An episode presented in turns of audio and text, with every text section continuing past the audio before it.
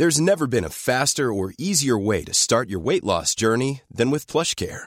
PlushCare accepts most insurance plans and gives you online access to board-certified physicians who can prescribe FDA-approved weight loss medications like Wigovi and Zepbound for those who qualify. Take charge of your health and speak with a board-certified physician about a weight loss plan that's right for you.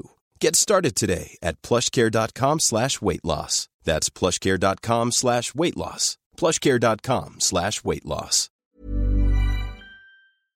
Heraldo Radio. La HCL se comparte, se ve y ahora también se escucha. Inicia. Las noticias de la tarde con Jesús Martín Mendoza en Heraldo Radio.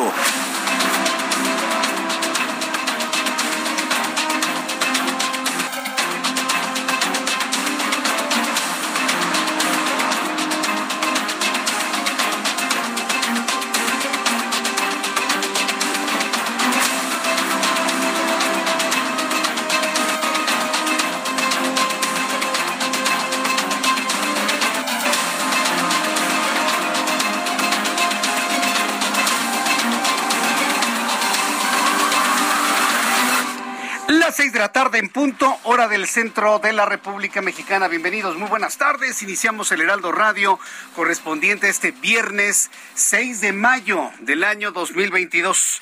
Me da un enorme gusto saludarle a través de los micrófonos del Heraldo Radio en toda la República Mexicana.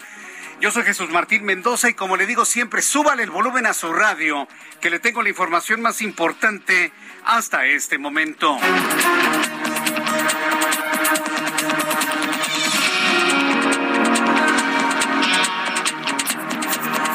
Primer lugar, los ojos del mundo están centrados en La Habana, Cuba, en la ciudad de La Habana, en la isla de Cuba. Una explosión en el Hotel Saratoga en Cuba causó la muerte de nueve personas. 40 se reportan como lesionados y 13 personas hasta el momento no aparecen. Seguramente se encuentran bajo los escombros del edificio derruido. Las autoridades de la isla de Cuba y su presidente eh, Miguel Díaz Canel descartan la detonación de una bomba o un atentado. Las primeras investigaciones revelan que lo ocurrido en el Hotel Saratoga de La Habana, Cuba, se trató de una fuga de gas. Eso es lo que dicen. Ah, Ya saben, ¿no? La credibilidad de las autoridades de aquel país. Ellos dicen que se trató de una fuga de gas. Bueno, pues esa es la información oficial. Por lo pronto, bueno, pues nos quedamos con esa versión en el sentido de que no hay, desde el punto de vista de ellos, ningún tipo de ataque de carácter terrorista. Lo importante de esto es que la próxima semana el presidente mexicano Andrés Manuel López Obrador estará en la isla. Eh, hasta el momento, y fue el propio secretario de Relaciones Exteriores, Marcelo Ebrard, ha confirmado que la gira del presidente Andrés Manuel López Obrador por Cuba se mantiene conforme a programa. Más de 180 migrantes fueron rescatados en tres distintos puntos de Nuevo León, por lo que cinco personas fueron detenidas por trasladarlos de manera ilegal, mientras que en Estados Unidos autoridades encontraron a 100 migrantes que eran transportados en la parte trasera de un semirremolque que se había averiado en una carretera del sur de Texas. Le informo que la Secretaría de Seguridad y Protección Ciudadana reveló que envió a Culiacán, Sinaloa, un equipo especializado en homicidios para colaborar con la investigación de la muerte, ¿qué muerte? Del asesinato. Si no nos vayamos por las ramas, ¿no? Del asesinato del periodista Luis Ramírez. El presidente de la República, Andrés Manuel López Obrador, anunció este viernes que se van a duplicar los recursos para la continuidad de los programas Sembrando Vida y Jóvenes Construyendo el Futuro en El Salvador. ¿Qué? ¿Vamos a enviar dinero mexicano para mantener a ninis salvadoreños? No, no, bueno. Estamos peor que nunca, nada más, nada más que ponga la lana Nayib Bukele, el presidente del Salvador, que él sea el que ponga la lana y bueno, pues si a él le interesa mantener a personas que no hacen absolutamente nada, bueno, pues ya es problema de Nayib Bukele, ¿no? Que por cierto está tratando de combatir todo el fenómeno del pandillerismo enquistadísimo en El Salvador. Lo platicaremos un poco más adelante aquí en el Heraldo Radio. El Elementos de la Fiscalía General de Justicia de la Ciudad de México detuvieron a Alejandro del Valle, presidente del Consejo de Administración de Interjet, en las inmediaciones del Aeropuerto Internacional de la Ciudad de México, quien está acusado por los delitos de violencia familiar, abuso sexual en agravio de menores de edad. El empresario fue detenido en septiembre por el delito de fraude. Toda una joyita, ¿eh? Toda una joyita. Mientras tanto, le informo en este resumen que la, fiscal, eh, que la Comisión Ambiental que, perdón, que la Fiscalía del Estado de México informó que el niño Edward, Edward de Jesús se llama así, de nueve años, que había sido secuestrado ayer en el poblado de Río Frío y cuyos habitantes secuestraron, no cerraron, no bloquearon, secuestraron a miles de automovilistas en una autopista por 12 horas. Lo de Cuernavaca se quedó chiquito. La gente de allá de Río Frío 12 horas. Fíjese nada más. Fue localizado el niño sano y salvo en el estado de Hidalgo y fue entregado a su familia. Le voy a decir una cosa con esto, ¿eh? aquí en el resumen de noticias. Qué bueno que encontraron al niño sano y salvo. Qué malo, qué malo que toda una población tenga que bloquear una autopista para que las autoridades hagan su trabajo. Qué malo, porque ahora, cada vez que vuele una mosca, nos van a bloquear carreteras y autopistas ya le encontraron la manera para que las autoridades no digan, ay señora, luego regresa. Ay señora, yo creo que se fue con el novio. Ay señora, yo creo que se fue de parranda. Ah, miren, 72 horas empezamos porque no vamos a distraer recursos con alguien que se fue de parranda. Entonces, mire, ya le encontraron el modo. Va a empezar la gente a bloquear avenidas, calles, autopistas para que entonces eh, las autoridades hagan su trabajo. Yo lo dejo como pregunta, ¿eh? para que usted me dé su comentario a través de Twitter, arroba Jesús Martín MX, y a través de YouTube en el canal Jesús Martín MX. Le informo que la Comisión Ambiental de la Megalópolis decidió mantener la fase 1 del plan de contingencia ambiental en el Valle de México porque persisten los niveles altos de ozono y se prevé que continuarán así durante todo el día. A las 8 de la noche sabremos si el plan de contingencia ambiental se mantiene para mañana sábado. Mucha atención. Sería algo, bueno, insólito, sobre todo si tomamos en cuenta que las contingencias no habían durado más tiempo desde hace mucho, mucho tiempo. Le voy a platicar de esto más adelante aquí en el Heraldo Radio. Dos muertos y 18 heridos dejó una fuerte explosión original este viernes en el ático de un edificio de, un edificio de cuatro plantas en una céntrica zona en Madrid, España, presuntamente por escape de gas. Ya son las seis de la tarde con siete minutos hora del centro de la República Mexicana. Vamos con nuestros compañeros reporteros urbanos, periodistas especializados en información de ciudad. Adelante con nuestro compañero Javier Ruiz. Adelante Javier, gusto en saludarte. Bienvenido. El gusto mío, Jesús Martín, excelente tarde. Y Jesús Martín, pues se tenía previsto una marcha por parte de familiares del joven Ángel Yael, quien desafortunadamente falleció después de recibir un impacto de arma de fuego por un elemento de la Guardia Nacional, iban a salir del Ángel de la Independencia al Zócalo de la ciudad. Sin embargo, pues de acuerdo a lo que nos han informado es que se ha cancelado pues esta marcha. Sin embargo, pues el avance sí está bien complicado todavía para esta hora, al menos para transita sobrepasó la reforma, dejando atrás el circuito interior y esto para llegar al entronque con la avenida los Insurgentes o más adelante hacia la avenida Juárez. El sentido opuesto el avance es mucho más aceptable, únicamente manejar con precaución llegando a la columna del Ángel de la Independencia. Están llegando bastantes eh, quinceañeras a tomarse la fotografía y es por ello que hay que manejar, por supuesto, con precaución y también por reducir los límites de, la velocidad. Y finalmente la avenida Florencia también ya con avance lento desde la zona de Chapultepec y para quien desea llegar al circuito interior. De momento, Jesús Martín, es el reporte que tenemos. Muchas gracias por esta información, Javier. Estamos atentos, hasta luego. hasta luego, que te vaya muy bien. Vamos con mi compañero Mario Miranda. ¿En dónde te ubicamos, Mario? ¿Qué tal, Jesús Martín? Buenas tardes. Nos encontramos en la alcaldía Benito Juárez, en donde esta tarde un árbol aproximadamente de 15 metros de altura cayó sobre tres automóviles y la fachada de una casa sin que resultaran personas lesionadas. Los hechos ocurrieron en la calle Prolongación Tajín y Emperadores en la colonia Santa Cruz Atoyac. Jesús Martín, los vecinos nos han comentado que estas, que ya habían reportado que el árbol estaba a punto de caerse a las autoridades de la alcaldía, pero pues no vinieron a revisar este asunto. En el lugar ya se encuentran bomberos y protección civil realizando las maniobras para retirar el árbol de los vehículos dañados. Jesús Martín, seguiremos pendientes desde la alcaldía Benito Juárez. Correcto. Eh, recuérdanos en qué calle ocurrió esto. Prolongación Tajín y Emperadores. Prolongación Tajín. Ajá, y Emperadores. Ah. Atrás del Hospital de los Venados. Atrás de Venados, por cierto, cerca de, la, de la alcaldía Benito Juárez, entonces. bien. Muy cerca. Muy cerca, sí. bueno, muy bien, pues estaremos atentos a ello. Gracias por la información, Mario Miranda. Seguimos pendientes. Buenas tardes. Hasta luego, muy buenas tardes. Son las seis de la tarde con nueve minutos hora del centro de la República Mexicana. Continuamos con toda la información aquí en el Heraldo Radio. ¿Y tú sabes cuáles son las alternativas al cigarro? En general existen dos grandes grupos, los vapeadores y los calentadores de tabaco. ¿Y cuál es la diferencia entre ambos? Es muy sencillo. Los vapeadores son unos dispositivos que calientan un líquido que puede o no contener nicotina para después convertirlo en un aerosol. Esta alternativa no contiene tabaco. Por otro lado, existen los calentadores como ICOS, que a diferencia de los vaporizadores, utilizan tabaco real. Estos productos calientan el tabaco en vez de quemarlo, entregando el sabor del tabaco sin humo. Al calentar venta del tabaco en lugar de quemarlo, se elimina el humo, por lo que Aicos produce menos sustancias tóxicas comparado con los cigarros. La mejor opción siempre será dejar de fumar, pero para aquellos que decidan no hacerlo, existen otras alternativas como Aicos. Conoce más en aicos.com. 6 de la tarde con 11 minutos hora del centro de la República Mexicana. Y hoy es 6 de mayo. Hoy es viernes, afortunadamente 6 de mayo. Ya se nos acabó la semana. Vámonos a descansar este fin de semana. ¿Qué es lo que sucedía un día como hoy en México, el mundo y la historia? Abra Marriola.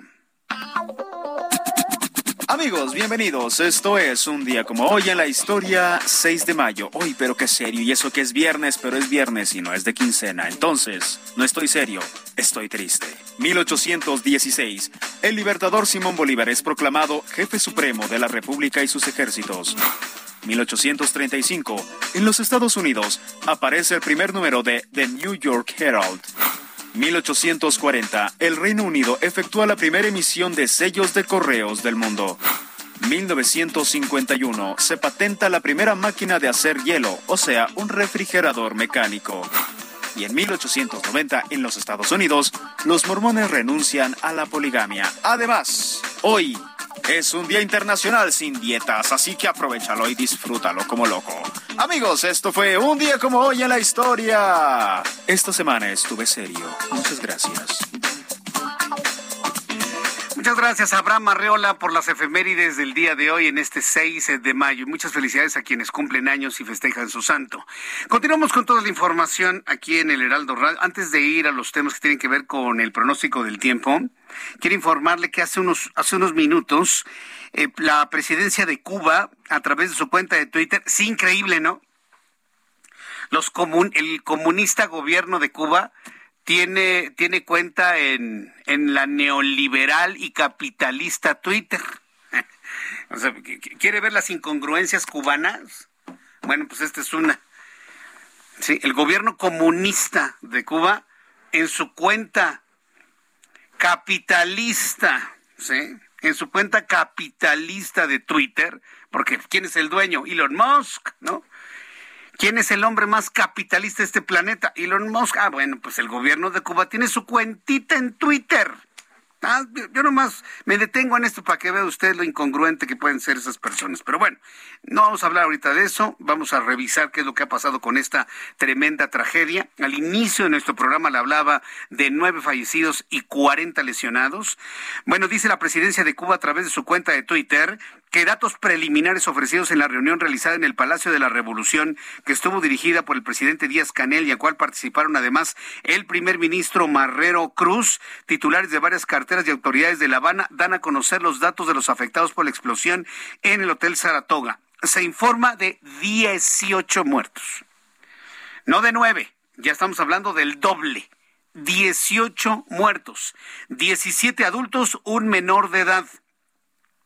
Se habla de 50 adultos lesionados y hospitalizados, de 14 menores de edad hospitalizados. Ese es el saldo que en este momento oficialmente el gobierno de Cuba está dando a conocer luego de la explosión por acumulación de gas en el Hotel Saratoga. Entonces iremos eh, ampliando la información que se esté dando a conocer Hace, hace, unos, eh, hace unos instantes, hace dos minutos, la presidencia de Cuba ha subido declaraciones del presidente cubano, del presidente cubano Díaz Canel, quien, bueno, pues ha estado comentando, los, los tienes ahí las declaraciones, deja ver si yo las tengo aquí, a ver si las podemos escuchar en este momento. Es el presidente de Cuba, Miguel Díaz Canel. Aquí lo primero estamos centrados a la atención a las personas.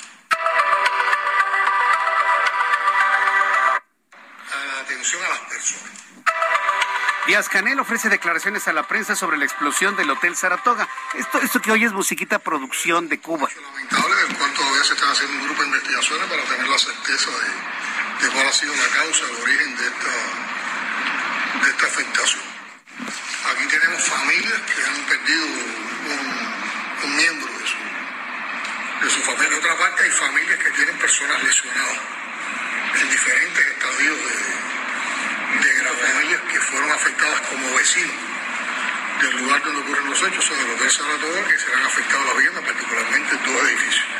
Para eso se está confeccionando un plan de recuperación de esas viviendas en el menor tiempo posible. Primero, llevar hacia lugares seguros, evacuar a esas personas, llevarlas hacia lugares donde puedan desarrollar su vida, incorporarse a su vida, mientras se realizan todas las acciones. Bueno, pues esto ha informado el presidente de Cuba, Miguel Díaz Canel. Bueno, pues ahí está. Vamos a estar muy atentos de lo que se informe desde allá. Vamos a revisar las condiciones meteorológicas para las próximas horas. El Servicio Meteorológico Nacional, que depende de la Comisión Nacional del Agua, nos informa sobre las condiciones de intenso calor que van a seguir prevaleciendo en el país durante las siguientes horas. Dice el Servicio Meteorológico Nacional que esta noche y madrugada se pronostican lluvias fuertes acompañadas de descargas eléctricas y caída de granizo en el noreste, centro y sureste de México con lluvias puntuales intensas en el estado de Chiapas. Esta noche y madrugada una línea seca va a prevalecer sobre el noroeste, noreste, perdón, de México en interacción con un canal de baja presión y con la entrada de humedad del Golfo de México. Van a ocasionar lluvias puntuales fuertes, descargas eléctricas, caída de granizo y rachas de viento de hasta 70 kilómetros en Nuevo León, Tamaulipas, San Luis Potosí, así como chubascos en Coahuila. Por otra parte, dos canales de baja presión sobre el centro y sureste mexicano, en combinación con inestabilidad en la atmósfera superior y la entrada de humedad del Océano Pacífico y Mar Caribe, van a generar muy fuertes a puntuales intensas en Chiapas, fuertes en Guanajuato, Querétaro, Hidalgo, Puebla, Tlaxcala, Estado de México y Ciudad de México, así como chubascos en Michoacán, Morelos, Veracruz y Oaxaca. Para el día de mañana se pronostica que un nuevo frente frío asociado con una vaguada polar se aproxime e ingrese al por el noreste de México. Ay, ojalá este frente frío se extienda por todo el país y nos baje la temperatura. Vaya calor que ha estado haciendo, ¿eh? Durante toda esta semana y durante los últimos días, razón por la cual los índices de contaminación se nos fueron verdaderamente hasta el cielo. Con estos elementos, le digo, cruce los dedos para que el Frente Frío nos llegue al centro del país y nos traiga algo de lluvia. Ya con estos elementos le doy a conocer pronóstico del tiempo para las siguientes ciudades. Amigos de Monterrey, 33 grados en este momento, mínima 26, máxima 36. En Guadalajara, 16 grados la mínima, máxima 35, 34 en este momento. En Acapulco, mínima 23, máxima 32, 29 en este instante. En Tijuana, Baja California, mínima 13, máxima 22. En este momento 22 en Tijuana. Cuernavaca está bueno, increíble su temperatura, 32 grados a esta hora de la tarde, mínima 16, máxima 32. Y aquí en la capital de la República el termómetro está en 29 grados, mucho calor. La mínima 19, qué calorón durante la madrugada y la máxima 32 grados Celsius.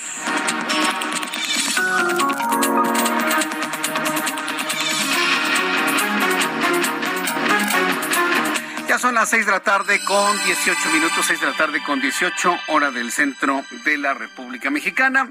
Vamos a, revisar las noticias importantes del día de hoy. Le invito para que me escriba a través de mi cuenta de Twitter, arroba Jesús Martín y a través de YouTube en el canal Jesús Martín MX, que por cierto me han dicho que si hay algún tipo de problemas con el Internet, hoy parece que tenemos algunos problemas con Internet en este momento estoy volviendo a hacer la conexión a través de nuestro Internet para que la señal sea más fluida y más personas se puedan conectar a nuestro programa de noticias. Les recuerdo que estamos en Jesús Martín MX, Jesús Martín MX a través de YouTube.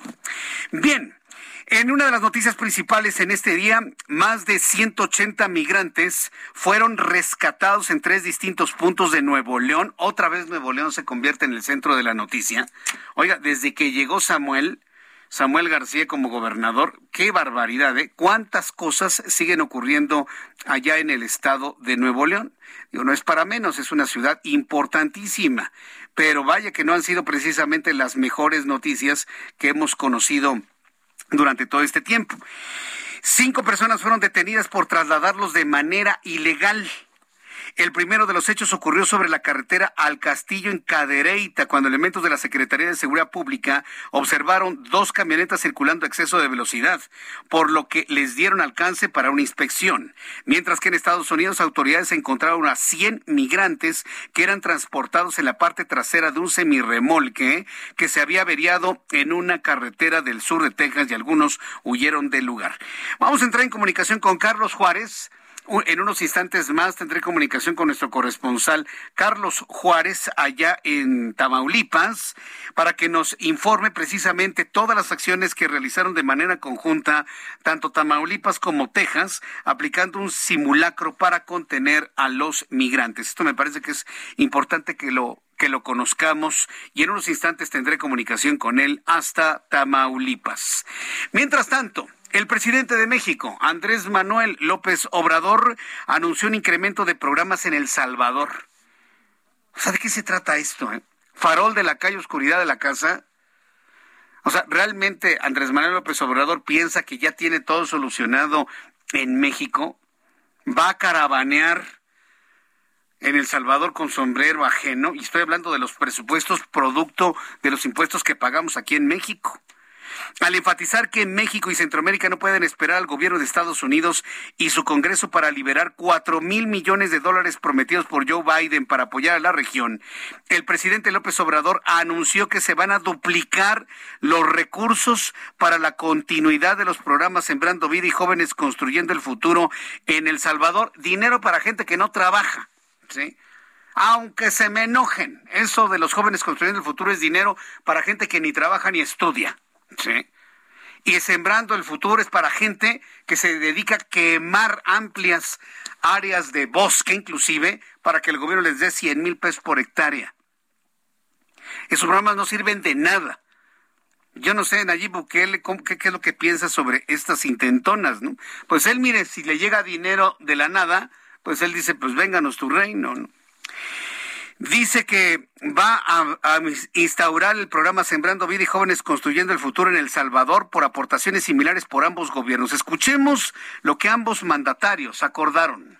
No sabemos que la migración es un tema que tenemos que resolver. Nuestros países lo mejor es que nuestra gente se quede en nuestros países. No queremos que nuestra, que nuestra gente productiva, trabajadora, se vaya de, nuestros países buscando prosperidad afuera. Queremos que se queden aquí.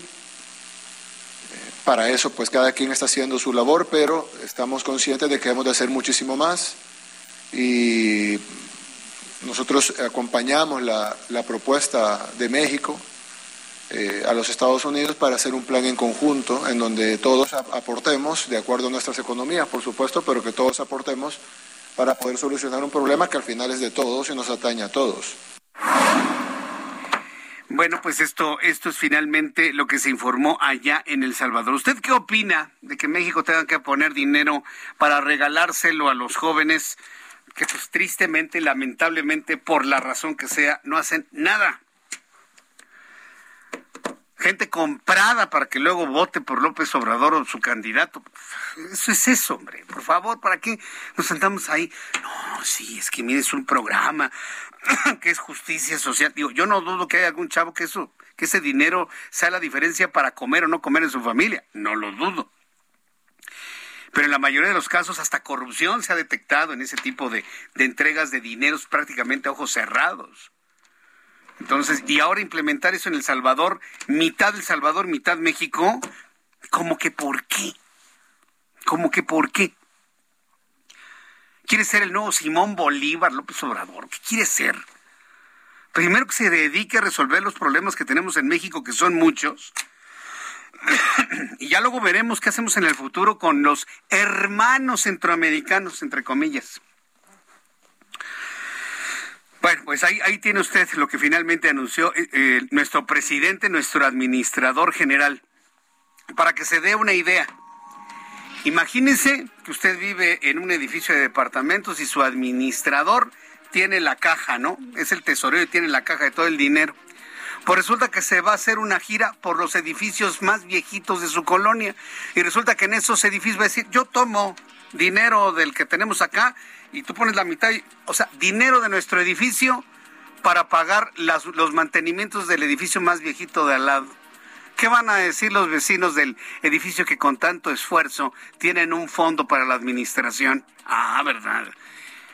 Es, un, es una comparación muy sencillita y siquiera está pueril. Pero para que usted me entienda lo que eso significa, imagínese que su administrador de su edificio, de su unidad habitacional, vaya a otro edificio a regalarle la lana ya. Me lo comenta a través de Twitter, arroba Jesús Martín MX, y a través de YouTube en el canal Jesús Martín MX.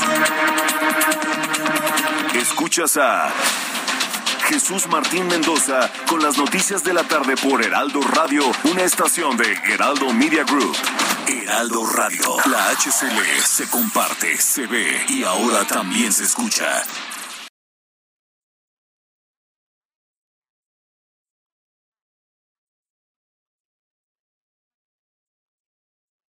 Heraldo Radio. La HCL se comparte, se ve y ahora también se escucha.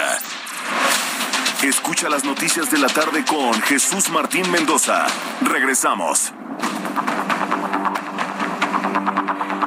Ya son las seis de la tarde con 30 minutos hora del centro de la República Mexicana. Continuamos con la información en el Heraldo Radio. Seguimos muy atentos de lo que ha ocurrido en Cuba. Y es que, mire, si nos vamos al, concepto original, profundo, natural, puro de lo que es noticia, lo ocurrido en Cuba es la noticia del día. ¿eh? ¿Cuándo se iba a imaginar que un hotel en Cuba estallara?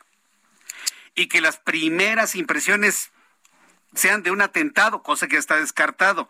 Pensamos que fue una bomba, cosa que ya está descartado. La investigación está en el sentido de que fue una acumulación de gas, pero una acumulación de gas tan importante que provoca un estallido de tal magnitud que ya reporta hasta este momento 18 muertos, uno de ellos un menor de edad, 13 desaparecidos, 64 hospitalizados ya. El presidente Miguel Díaz Canel descarta un atentado y también explicó que se desconocen las causas, pero por el momento se atribuye una manipulación incorrecta de gas que descargaba un camión en el hogar. ¿Se acuerda cuando hubo la tragedia en un centro eh, de salud en Coajimalpa hace algunos años? que un camión de gas estaba cargando gas LP y se rompió la manguera y a correr todos y estalló el hospital, ¿se acuerda? ¿Hace como cuántos años fue eso, Ángel? ¿Te acuerdas? El, el hospital que estalló en Coajimalpa, ¿te acuerdas? Sí, yo creo que tiene como seis, siete años, más o menos. Más, ¿verdad? Sí, ah, pues haga de cuenta que eso parece que fue, lo que ocurrió en, el Hotel Saratoga allá en La Habana. Voy a entrar en comunicación en estos momentos con Henry, con Henry Constantín. Él es director del diario Disidente La Hora de Cuba y vicepresidente regional de la Comisión de Libertad de Prensa e Información de la Sociedad Interamericana de Prensa. Estimado Henry Constantín, gracias por esta comunicación con el Heraldo Radio en Ciudad de México y toda la República Mexicana. Bienvenido. Muchas gracias a ustedes por la invitación, muchas gracias por estar cubriendo esta tristísima noticia en Cuba. Sí, lo comentaba hace unos instantes, nunca nos hubiésemos imaginado un acontecimiento así en La Habana y sobre todo en un hotel tan reconocido en el lugar. ¿Cómo ha sido interpretada esta tragedia dentro de Cuba y en especial en la ciudad de La Habana? Bueno, hay mucho dolor, en primer lugar, asombro, aunque lamentablemente Cuba está viendo casi cada uno o dos años un drama así brusco. No vamos a hablar de la pandemia del COVID, vamos a hablar del accidente de aviación, aquel avión de aerolínea mexicana, recuerdan, de la aerolínea mexicana, hace en 2018, que, que cayó a poco salir del aeropuerto. El, el caso del tornado que eh, arrasó gran parte de La Habana. O sea, está habiendo con cierta frecuencia dramas eh, así y algunos de ellos relacionados con negligencia, con negligencias humanas, con desperfectos. Además, quien, quien sigue el tema de La Habana está acostumbrado a ver derrumbes de edificaciones por fenómenos naturales eh, que aceleran el, o sea, por el descuido, por las edificaciones que no se dan mantenimiento y que se derrumban con muertos. Pero esta vez, bueno, ha sido una explosión. Una explosión que ha alcanzado edificaciones cercanas. Es un drama que no termina porque a saber cuántos edificios de las manzanas superpobladas que rodean eh, las ruinas del Hotel Saratoga están ahora mismo en riesgo de caerse más rápido. Eh, es una zona, quien conoce, quien la ha caminado, sabe que está llena de edificios muy antiguos, algunos de ellos inclusive anteriores al siglo XX, y, y superpoblados. Superpoblados, lo que se dicen los famosos solares en La Habana. Entonces, el, el drama no ha terminado hoy, lamentablemente las cifras siguen aumentando de, de, de personas que, que han fallecido y bueno, hay unos cuantos niños heridos. Sí, bueno, el, dato que tenemos más actualizado aquí es de 18 fallecidos, 17 adultos, un menor. ¿Coincide con los datos que tiene usted, Henry Constantín? Sí, hasta hace unos minutos esa era la cifra. Había una embarazada también, con obviamente con su eh, bebé, también falleció. Y, bueno, se ha descartado que los estudiantes, que los niños que, han, que están heridos sean de la escuela cercana eh, todavía, o sea, no hay, no hay información total del origen de la mayoría de, la, de las víctimas, aunque la mayoría son empleados de servicio del hotel. Ahora bien, está programada una visita del presidente de México, Andrés Manuel López Obrador, a La Habana la próxima semana.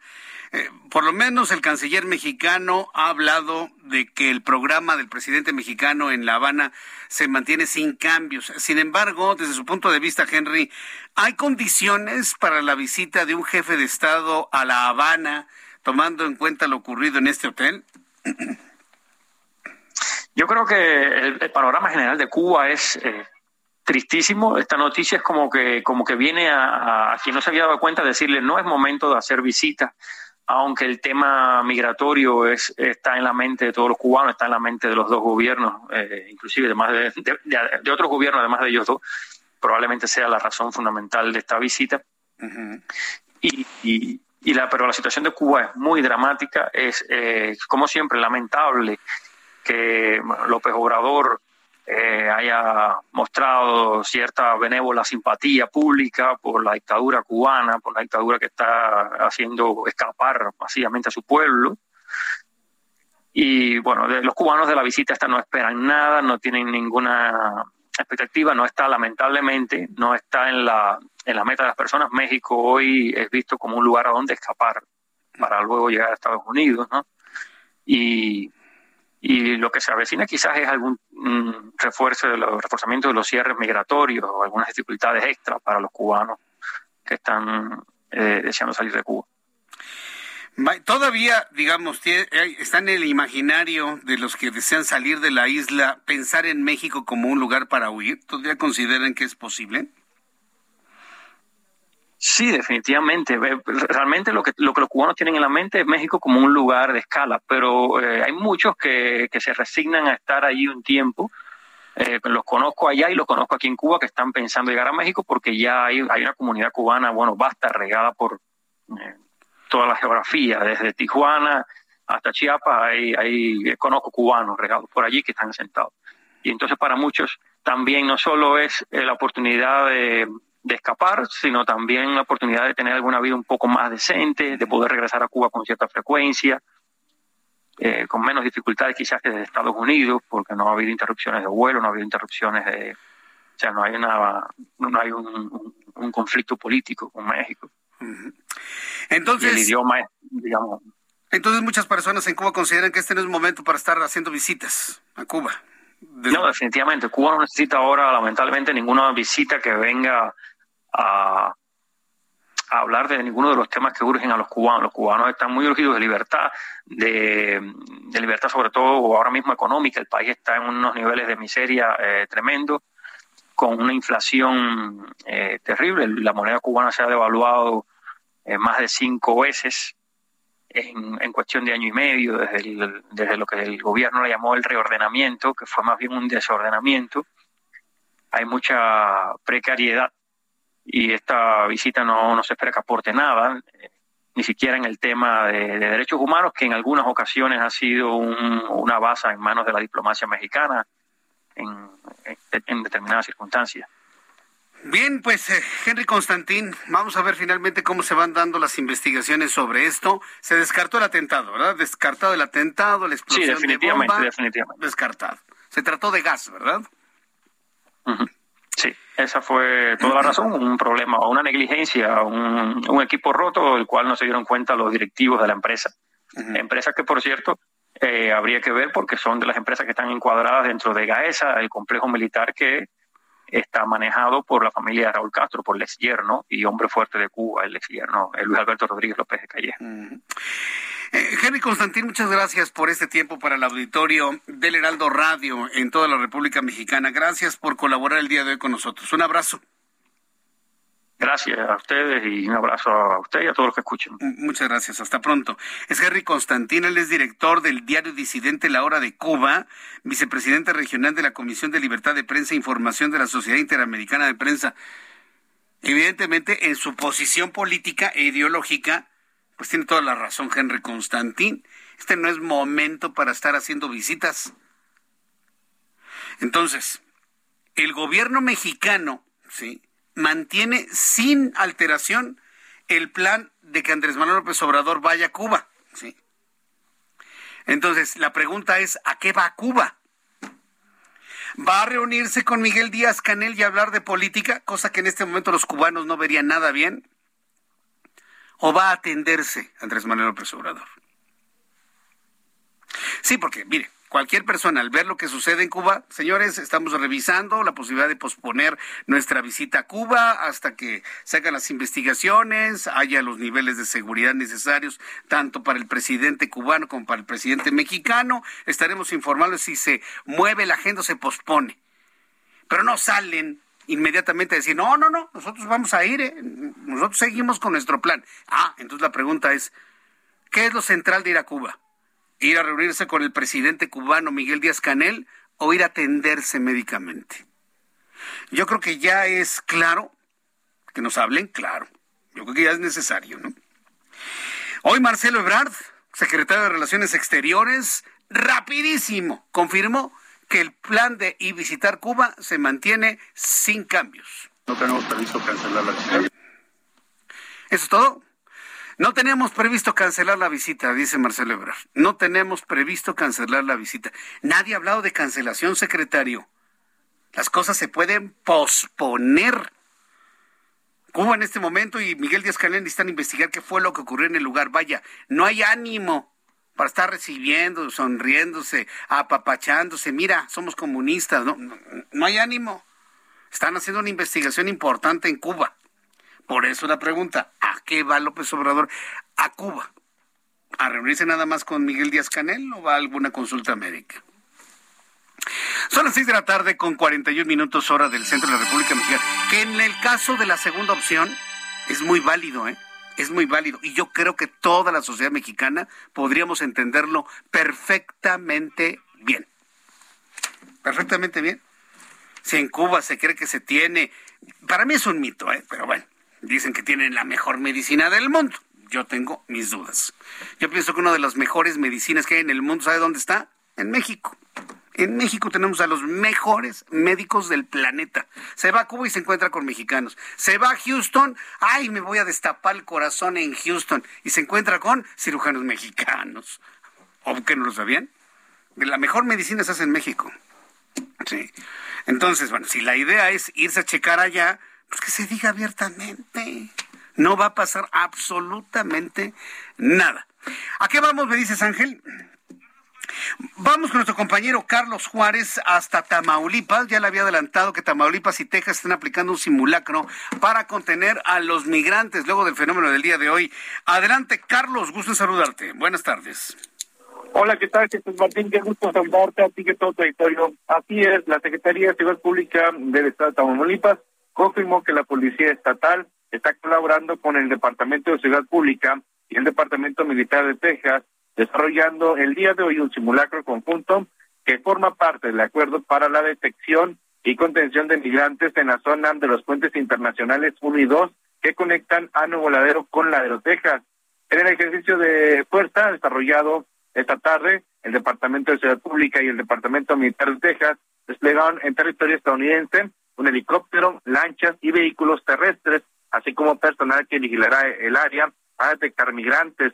Del lado mexicano, personal de la Policía Estatal acreditable y de la Policía de Apoyo Carretero desplegaron vehículos y elementos entre los puentes internacionales 1 y 2. Cabe señalar, Jesús Martín, que actualmente el gobierno del Estado aplica una estrategia llamada Por Tamaulipas No, que tiene como fin hacer un llamado a los migrantes para que no transiten por el Estado a las implicaciones sociales, económicas, de seguridad que representa el tráfico de personas en el Estado. Hasta el momento se ha dado a conocer que esta estrategia por Tamaulipas no se está aplicando en con las carreteras, así como en las centrales camioneras y en diferentes puntos fronterizos. Hay que mencionar, Jesús Martín, que el tema migratorio no se ha detenido en Tamaulipas y es que luego de darse a conocer que Estados Unidos iba a emitir 35 mil permisos, han llegado a la frontera desde Nuevo Ladero, Matamoros, incluso Reynosa, cientos de migrantes principalmente de Haití. Así que bueno, pues esto es lo que se está haciendo luego de que el gobierno tejano aplicara eh, medidas de revisiones extremas que estaba impidiendo el tráfico eh, de mercancías desde México a Estados Unidos. Jesús Martín, esta es la información. Correcto, muchas gracias por la información, Carlos Juárez. Muy buenas tardes. Hasta luego, muy buenas tardes. Son las seis de la tarde con 44 minutos, ya en 16, ya en 15 minutos. Cuarto para las siete, hora del centro de la República Mexicana. Bueno, ya le platiqué lo que sucede en Cuba, ya tuvimos un informe desde allá, lo que está sucediendo en la frontera entre Tamaulipas y Texas. Vaya viernes, ¿eh? Pero le tengo una noticia que es importante también considerar en todo el país. Estamos en el mes de mayo. ¿Qué es lo importante en el mes de mayo? Para muchos, lo importante es descansar el día del trabajo. Otros descansar el día, el 5 de mayo. Ayer, ah, que por cierto no le platiqué la razón por la cual eh, Estados Unidos celebra el 5 de mayo. Ahorita, ahorita le platico, ¿sí? porque es un asunto que va más allá de que es que hay muchos mexicanos que lo celebran allá. No, no, no, el asunto es más, más profundo. Quienes celebran el 10 de mayo, al Día de la Mamá, el 15 de mayo a los maestros, pero hay quienes en este mes de mayo estamos esperando nuestro reparto de utilidades. Recuerde que en el mes de mayo, por ley, quienes estamos contratados, quienes recibimos salarios, bueno, pues este, estamos a la espera de un reparto de la utilidad. ¿Qué es lo que debemos tomar en cuenta para el reparto de utilidades durante este año? Bueno, pues eh, Diana Bernal está en la línea telefónica, asesora constitucional y experta en derecho fiscal, ex procuradora de la Procuraduría de la Defensa del Contribuyente PRODECON, a quien le agradezco estos minutos de comunicación con el auditorio del Heraldo Radio. Diana Bernal, me da mucho gusto saludarla, bienvenida. Hola, Jesús Martín, qué gusto, porque efectivamente es un tema muy importante y a veces por desconocimiento, pues los trabajadores, las trabajadoras, no están conscientes de que precisamente es en el mes de mayo en que se debe pagar por los empresarios, ya se trate de personas físicas o de personas morales, jurídicas, corporativas, este reparto de utilidades que es un derecho que consagra la propia Constitución y que además la Ley Federal del Trabajo, Jesús Martín, señala importantes mecanismos para que se puedan asegurar quienes laboran, quienes trabajan en una empresa, si tienen o no derecho a este reparto, porque esa empresa generó o no utilidad. Pues Ante todo ah, ah, Perdón, es que aquí quiero intervenir eh, diciendo que muchas empresas pues no pagan, o sea, las que no son muy claras con, con sus trabajadores no pagan ningún reparto de utilidades, argumentando que no tuvieron utilidades. No hubo utilidades, al contrario, hasta perdimos, no hay reparto de utilidades. ¿Cómo debe calcularse eso y en qué momento un trabajador realmente le consta que no hubo utilidades para repartir? Exacto, ese es el punto, la verdad yo creo que muy importante, muy delicado. Las empresas están obligadas a repartir hasta el 10% de sus utilidades. Actualmente desde la reforma de outsourcing las utilidades están topadas hasta tres meses de salario en caso de que haya suficiente dinero para repartir o bien el promedio de los tres últimos años, lo que resulte primero. Pero la pregunta que usted hacía es muy importante, ¿cómo puede los trabajadores, las trabajadoras cerciorarse. A lo mejor ellos ven que la empresa le está yendo muy bien, que está produciendo mucho, que está comercializando mucho, que tiene muchas ventas y sin embargo no reciben el reparto y probablemente les digan los empleadores que simplemente no hubo utilidades. Entonces es muy importante conocer que la Ley Federal del Trabajo desde hace muchos años de manera expresa señala en su artículo 122 que es obligación del patrón darle a conocer al conjunto de los trabajadores y trabajadoras la copia de la declaración anual de impuestos que presentó ante el SAT. Como sabemos, si se trata de una empresa, de una persona corporativa, eh, tuvo hasta el 31 de marzo para presentar su declaración. Y si fue una persona física, por ejemplo, el dueño la dueña de un restaurante, pues hasta el 30 de abril. Entonces tendrán el mes de mayo y probablemente parte del mes de junio para dar a conocer a los trabajadores la declaración anual. Este es un punto muy importante que luego se desconoce, porque Jesús Martín, eh, tu declaración anual, la mía, la del auditorio que nos está escuchando, pues son confidenciales, son reservadas. Sin embargo, aquí sí existe la obligación del empleador, del patrón, de la patrona, de dar a conocer copia de esta declaración que se presentó ante el SAT al conjunto de los trabajadores. Si estos están representados por un sindicato, pues el procedimiento es más simple, se da a conocer al sindicato. Si no, sí se debe dar a conocer a todos los trabajadores y trabajadoras e incluso si ellos no están de acuerdo con la forma en que el empleador, el patrón la empresa determinó sus utilidades, pueden incluso presentar observaciones impugnar la declaración ante la Secretaría de Hacienda. Correcto. Eh, este beneficio de ley, el reparto de utilidades, únicamente es para personal asalariado sindicalizado o también lo puede recibir personal asalariado de confianza. Exacto, el reparto, qué buena pregunta. El reparto es para todos los que tengan una relación laboral o sea, una relación de trabajo con la empresa y puede ser desde luego todos los sindicalizados, pero también tienen derecho todos y todas los trabajadores de confianza. El único limitante hay es que si se trata de un trabajador de confianza, el reparto está topado al salario nominal más alto del trabajador sindicalizado que perciba mayor ingreso, más el 20%. Por ejemplo, si un trabajador de confianza gana 30 mil pesos mensuales de salario nominal, pero en la empresa el trabajador sindicalizado que gana el salario más alto gana solo 10 mil pesos, el reparto de utilidades del trabajador de confianza sería sobre ese salario nominal más alto del trabajador sindicalizado más 20%. En el ejemplo serían 12 mil pesos. Ahora, es muy importante saber que solamente este derecho se genera si la empresa tuvo utilidades pero la visión que tiene nuestra constitución, que ya es antigua, pero que tiene una visión social, es precisamente que eh, los productos del capital, la productividad deriva no nada más del capital, sino también del trabajo. Y por eso el capital tiene que repartir 10% de las utilidades y los trabajadores deben estar estrechamente vinculados en este propósito y por eso la ley dispone que incluso se les dé a conocer esta declaración de impuestos de los patrones. Bien, fecha límite para recibir este beneficio. Son 60 días después de que se presentó la declaración de impuestos, o sea, en el caso de las empresas corporativas, cualquier sociedad que nos estemos imaginando, un restaurante o una tienda departamental operado por una sociedad, sería el 31 de mayo. Y en el caso de que se trate de una persona física que tiene alguna pequeña empresa, eso podría tener de plazo hasta el 30 de junio, porque esa son 60 días después de presentar la declaración anual y las personas físicas concluyeron el plazo pues el 30 de abril. Correcto. Bueno, pues eh, yo quiero agradecer mucho Diana Bernal que me haya tomado la llamada telefónica explicar estos aspectos a nuestros amigos trabajadores. Eh, para cerrar, preguntarle si una empresa no paga el reparto de utilidades, ¿a dónde hay que llamar? ¿A dónde hay que quejarse? A la Procuraduría de la Defensa del Trabajo está este, su tweet es arroba profedet y puede ser tanto la federal como la local. Yo considero que allí atienden bien a los trabajadores y desde luego lo hacen de manera totalmente gratuita. Entonces a la Procuraduría de Defensa del Trabajo, ya sea la federal o ya sea la local en cada uno de los estados o entidades federativas.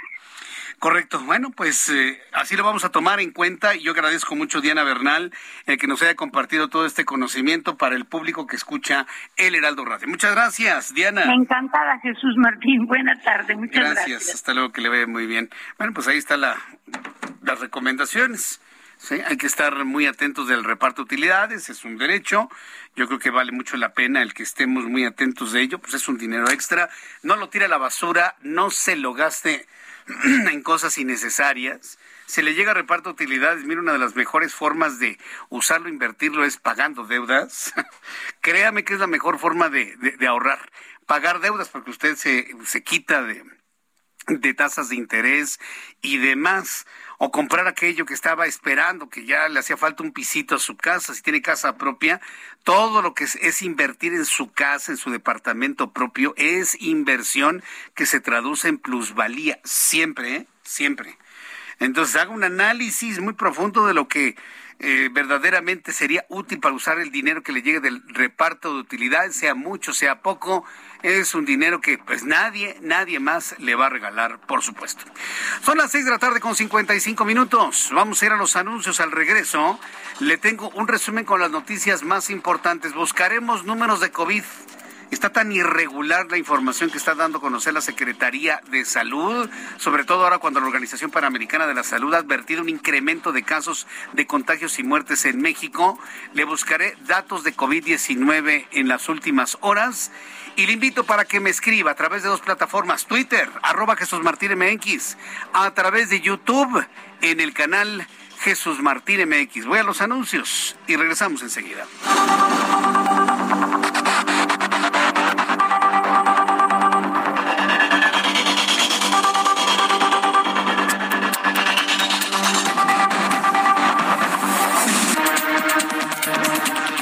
Escuchas a Jesús Martín Mendoza con las noticias de la tarde por Heraldo Radio, una estación de Heraldo Media Group.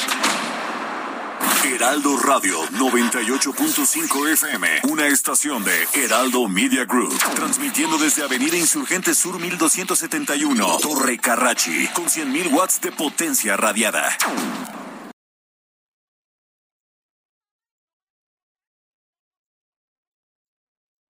Heraldo Radio. La HCL se comparte, se ve y ahora también se escucha.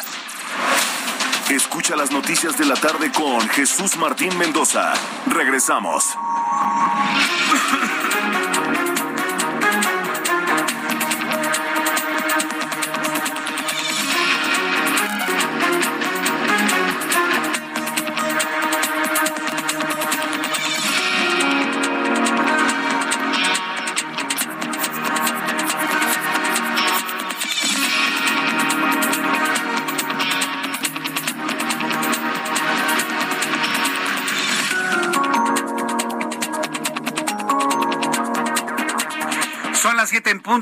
Centro de la República Mexicana le presento un resumen con las noticias más importantes en el Heraldo Radio. Noticia que se da a conocer en viernes con el presidente fuera de México y para darle sabadazo. Prepárese con lo que le voy a informar. La Secretaría de la Función Pública ha declarado y descartado de manera definitiva que existe un conflicto de interés del presidente mexicano López Obrador y su hijo por el caso de la Casa Gris en Houston. La Secretaría de la Función Pública ha exonerado al hijo y al padre en un posible conflicto de interés por la casota que le prestó el dueño de una empresa que tiene contratos con Pemex. Según la Auditoría Superior de la Federación, perdón, la Secretaría de la Función Pública, no hay conflicto de interés. ¿Y cuándo se da esta nota? En la tarde del viernes, para que llegue todo el fin de semana con el presidente fuera de México Fíjese nada más eh, el manejo de las cosas, ¿no? Lo dan a conocer en viernes para darle sabadazo a la nota con el presidente fuera y todo el mundo se olvide.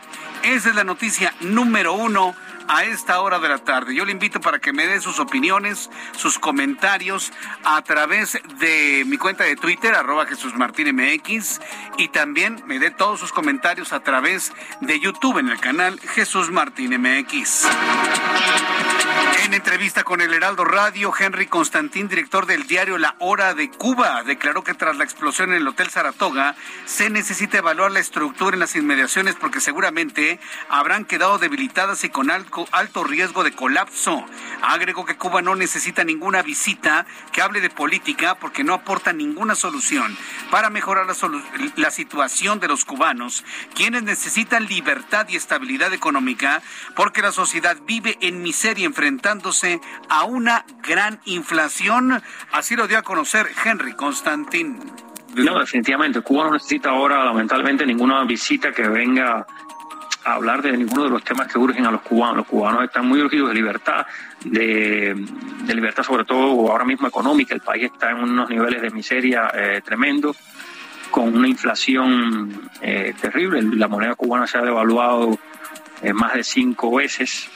Hay mucha precariedad y esta visita no, no se espera que aporte nada ni siquiera en el tema de, derechos humanos, que en algunas ocasiones ha sido una base en manos de la diplomacia mexicana. Como siempre, lamentable que López Obrador eh, haya mostrado cierta benévola simpatía pública por la dictadura cubana.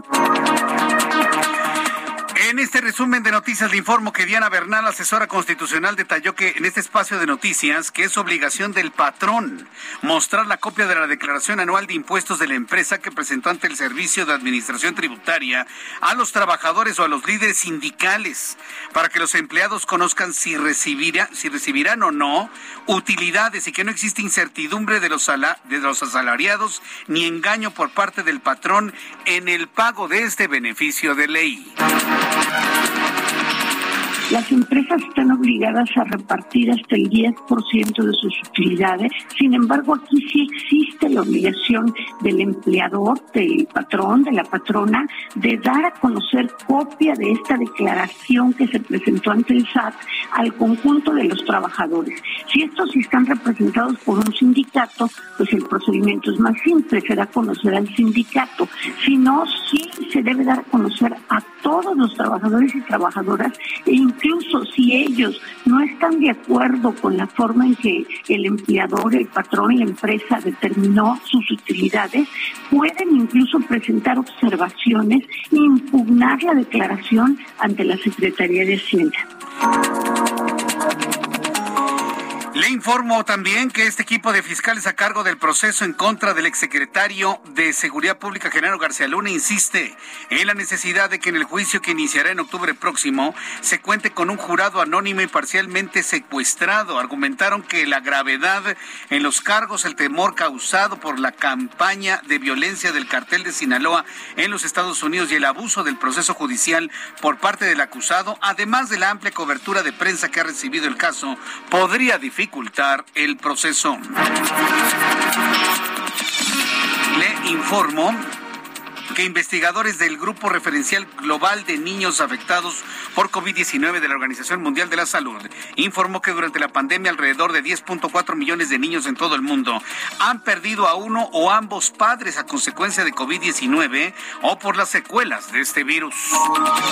Un menor de edad recibió una mordedura de un lobo que se encontraba en cautiverio dentro de un zoológico dentro del zoológico Parque del Pueblo, luego de que éste intentó acariciarlo recibió una mordedura en su brazo. Además, debido a la gravedad del accidente, los paramédicos lo estabilizaron y pidieron el apoyo de un helicóptero para trasladarlo de urgencia al Hospital de Especialidades de Zumpango en el Estado de México, donde ya se evalúa su estado de salud que no acaricien a los animales. Ay, es que en las caricaturas, los lobitos, los lomitos, los hipopótamos, los ositos, son tan tiernos. Oigan, señores, de verdad, padres de familia llevan a sus hijos al zoológico, no deben acariciar a ningún, son animales salvajes, todos.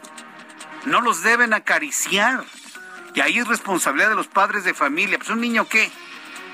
No, no, no, si un pa fíjese, me ha tocado ver cómo en ciertos lugares boscosos en la Ciudad de México, ahí están acariciando a las ardillas. Es que como Alvin y las ardillas son tan tiernos, no señores, las ardillas muerden y transmiten la rabia. Ah, no, pues ahí están hasta los niños tratando de acariciar a las ardillas. Son roedores que transmiten rabia y dejan mordidas muy graves de curar. Pero pues si no lo decimos, parece que este imaginario de que los animales son muy lindos y muy tiernos no se entiende. No, los animales son salvajes y más un lobo. Y ahí están los papás dejando al niño que acaricia al lobo. Es verdaderamente increíble. Lo tengo que decir como es, aunque a algunas personas sinceramente no les guste, pues la verdad siempre incómoda.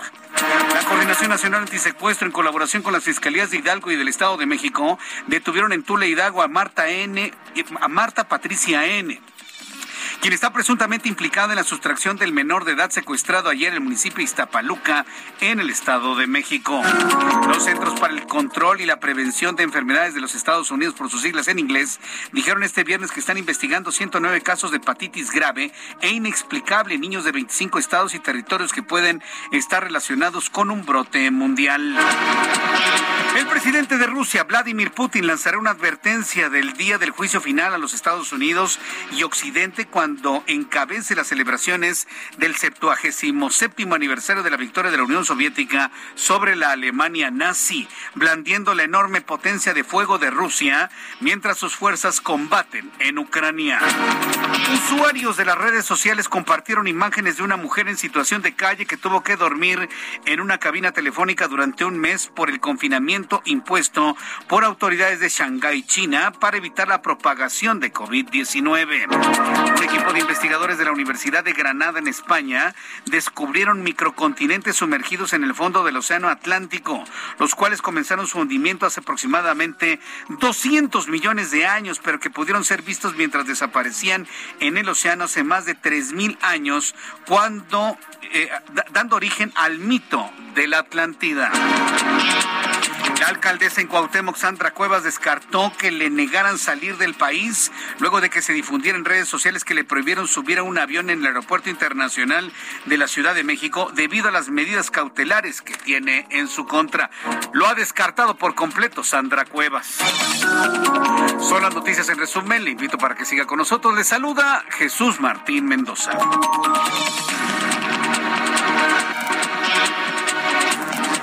Ya son las siete con nueve, las 19 horas con nueve minutos hora del centro de la República Mexicana. Hace unos instantes el presidente mexicano llegó al aeropuerto de Tegucigalpa en Honduras. El presidente mexicano llegó en un avión de la Fuerza Aérea. ¿Que ya no le gustan los vuelos comerciales? ya no le gusta que le echen porras adentro del avión. Es un honor estar con obra. ¿Ya no le gusta? ¿O ya no le gusta que lo enfrenten cada vez más mexicanos en los aviones eh, eh, comerciales? ¿Por qué no se fue en un avión comercial como es su estilo? Ah, no, ya, ya, ya está, ya está viajando en avión presidencial, nada más que es de la Fuerza Aérea. Así llegó hace unos instantes al Aeropuerto Internacional de Tegucigalpa en Honduras. Al ratito le tendré más información de lo que está haciendo en este país centroamericano. Bueno, ¿cuánto son las siete con diez horas del centro de la República Mexicana? Vamos con nuestros compañeros reporteros urbanos, periodistas especializados en información de ciudad. Javier Ruiz, gusto en saludarte. Adelante, Javier. Excelente tarde, Jesús Martín, saludo con gusto. Y Jesús Martín, tenemos un bloqueo sobre la avenida 20 de noviembre, llegando a la calle de Venustiano Carranza, son de la comunidad Triji, que están exigiendo que les permitan realizar sus ventas. Este bloqueo, pues, ya lleva varios eh, minutos y horas, incluso por la tarde también cerraron parte del eje central Lázaro Cárdenas, a la altura de la avenida Juárez. Se retiraron, sin embargo, pues fueron a, bloquear la avenida 20 de noviembre. Hay que tomarlo en cuenta, evitar este punto. La alternativa es utilizar el eje central Lázaro Cárdenas y también pues a manejar con bastante precaución, Jesús Martín, porque comienza a llover ya en la zona centro de la Ciudad de México, en específico pues los eh, ciclistas y también los motociclistas para evitar algún accidente. Chapultepec deja un avance lento, desde la zona de la glorieta de los insurgentes para llegar hacia la colonia de los doctores. En todo este punto, pues también no cabe más acá el impermeable o también pues el paraguas, porque llueve pues ya con gran intensidad en la zona centro de la Ciudad de México. De momento, Jesús Martín, el reporte que tenemos. Muchas gracias por esta información, Javier Ruiz. Estamos atentos, hasta luego, buenas tardes. Que llueva y que llueva fuerte. Mario Miranda, adelante, ¿dónde te ubicas, por favor? ¿Qué tal, Jesús Martín? Buenas tardes. Nos encontramos en la zona sur poniente, donde también ya empiezan a caer gotas. Ya se espera la lluvia. Pues esperemos que esto pues haga que se quite la contingencia ambiental. Jesús Martín, platico que en estos momentos encontraremos buen avance en la avenida Patriotismo de San Antonio a Benjamin Franklin, la avenida Revolución del Victorio Becerra a Barranca del Muerto con carga vehicular, el eje 5 Sur San Antonio con buen avance de patriotismo al anillo periférico, el eje 6 Sur Tintoretto con carga vehicular de patriotismo a insurgentes y finalmente el eje 7 Sur Félix Cuevas con buen avance de insurgentes a patriotismo. Jesús Martín, seguimos pendientes. Muchas gracias por esta información, Mario Miranda. Buenas tardes. Hasta luego, que te vaya muy bien. Son las siete con doce, hora del centro de la República Mexicana. Quiero agradecer infinitamente el favor de su atención a las personas que me están escribiendo. Y bueno, a ver, rápidamente. Ayer fue 5 de mayo, ¿sí? Y varias personas me están preguntando que cuál es la razón por la cual en los Estados Unidos celebran el 5 de mayo. Mire, la razón más extendida es que porque como hay más mexicanos en los Estados Unidos celebrando el 5 de mayo, esa ya se volvió una tradición en los Estados Unidos. Pero usted cree que esa es la razón por la cual se celebra fastuosamente y en grande en la Casa Blanca y por los presidentes de los Estados Unidos? No, claro que no. La razón tiene que ver con la historia. La razón tiene, está precisamente en la historia y tenemos que ubicarnos en el siglo XIX, en 1860, concretamente en 1860, con dos acontecimientos paralelos. Por un lado, la finalización de la guerra de reforma encabezada por Benito Juárez, que llevó tres años, de 1857 a 1860. Mientras eso pasaba en México, en los Estados Unidos se estaba desarrollando su guerra civil, la guerra de secesión. Los estados de la Unión del Norte de los Estados Unidos contra los estados confederados del sur de los Estados Unidos. Estados Unidos en ese tiempo se fracturó y hubo 11 estados, luego fueron 13, luego fueron creo que hasta 17 estados que se, que se unieron en, en, una confederación independiente de los Estados Unidos. ¿Cuál era el conflicto que tenían en los Estados Unidos? La lucha entre el norte y el sur, la lucha entre los industrializados del norte contra los agrícolas del sur por las ideas de la abolición de la esclavitud. Entonces los estados del sur no estaban de acuerdo con la abolición de la esclavitud, porque por la naturaleza de los estados del sur, eminentemente agropecuarios, pues ellos necesitaban la mano esclava para poder producir sus productos para todo el resto de los Estados Unidos. Ante esa negativa, ¿sí? Ante esa negativa y también la lucha entre los partidos políticos, en el sur dominaba el Partido Demócrata, en el norte dominaba el Partido Republicano, se subieron en una terrible guerra. Cuando un país, en este caso Estados Unidos, está sometido en guerra, se vuelve mucho más vulnerable a las invasiones. En ese entonces, quien lideraba el ejército más poderoso del mundo era Napoleón III en, Francia. México le debía dinero al Reino Unido, le debía dinero a España y le debía dinero a Francia. Pero después de la guerra en México, la guerra de reforma, México estaba en bancarrota. El pago de la deuda externa a los tres países representaba el 70% del dinero en México. Y fue cuando el presidente Benito Juárez dijo, no les pago. Los tres países llegaron a la costa mexicana con tropas para invadir y de esta manera presionar a México a pagar. El gobierno de Benito Juárez negoció de manera exitosa con el Reino Unido, negoció de manera exitosa con España, pero no lo logró con Francia. Y Francia amenazó con tomar al país, con tomar a México, para de esta manera cobrarse lo que le debía el gobierno mexicano. Y es precisamente cuando empieza una incursión desde Veracruz, llegar a la Ciudad de México y precisamente en Puebla, en tres batallas que pierden los franceses, precisamente el 5 de mayo de 1962, ya Estados Unidos tenía ya un buen rato con su guerra de secesión, su guerra civil interna, es que se retiran los franceses. El ejército de el ejército de, de, los franceses, ellos consideraban que en cosa de tres meses tomarían todo México. Pero fue precisamente el ejército de Ignacio Zaragoza el que logró repeler a los franceses. Entonces, ¿cuál es la relación de esto con los Estados Unidos? Que si Francia hubiese vencido a México, Francia hubiese avanzado al centro del país, hubiera tomado la Ciudad de México, hubiera avanzado hacia el norte, hubiera firmado un convenio con los Estados Confederados de los Estados Unidos y se, hubiese, se hubiera hecho de Estados Unidos. Francia hubiera invadido a Estados Unidos. Si México no le gana a los franceses en Puebla, hoy la historia sería completamente distinta.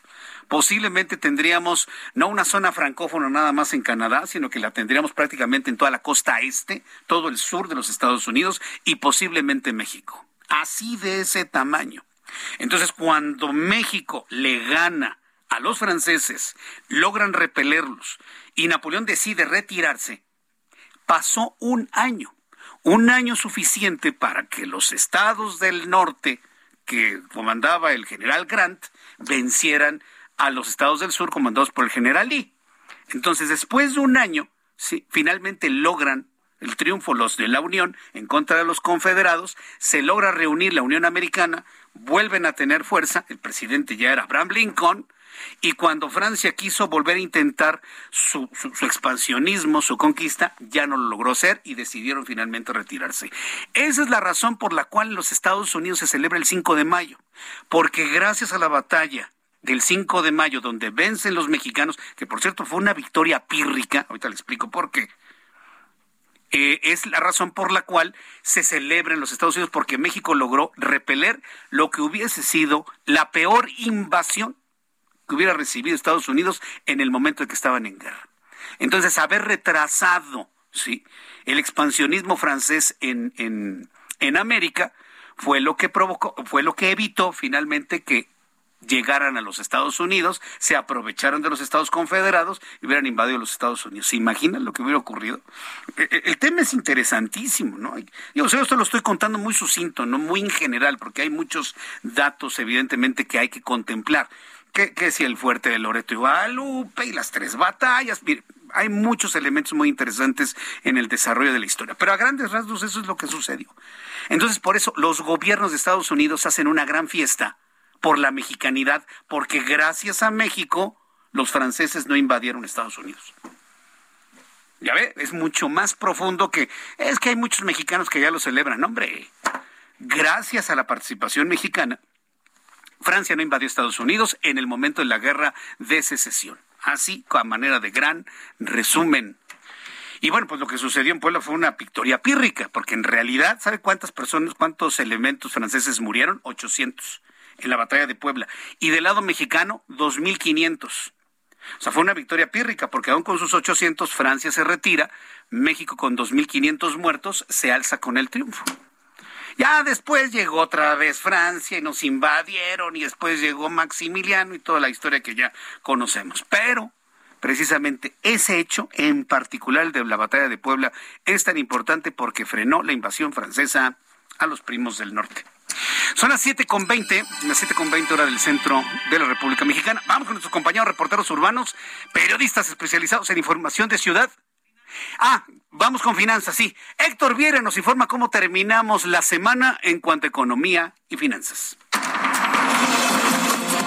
La Bolsa Mexicana de Valores concluyó la sesión de este viernes con una pérdida del 1.91% al retroceder 988.14 puntos, con lo que el índice de precios y cotizaciones, su principal indicador, se ubicó en 49.541.81 unidades. En Estados Unidos, Wall Street cerró con pérdidas generalizadas luego de que el Dow Jones retrocedió 98.60 puntos para quedarse en 32.899.97 unidades. Por su parte, el Standard Poor's se dio 23.53 puntos, con lo que se ubicó en 4.123.34 unidades, mientras que el Nasdaq restó 173.03 puntos, que lo colocó en 12.144.66 unidades.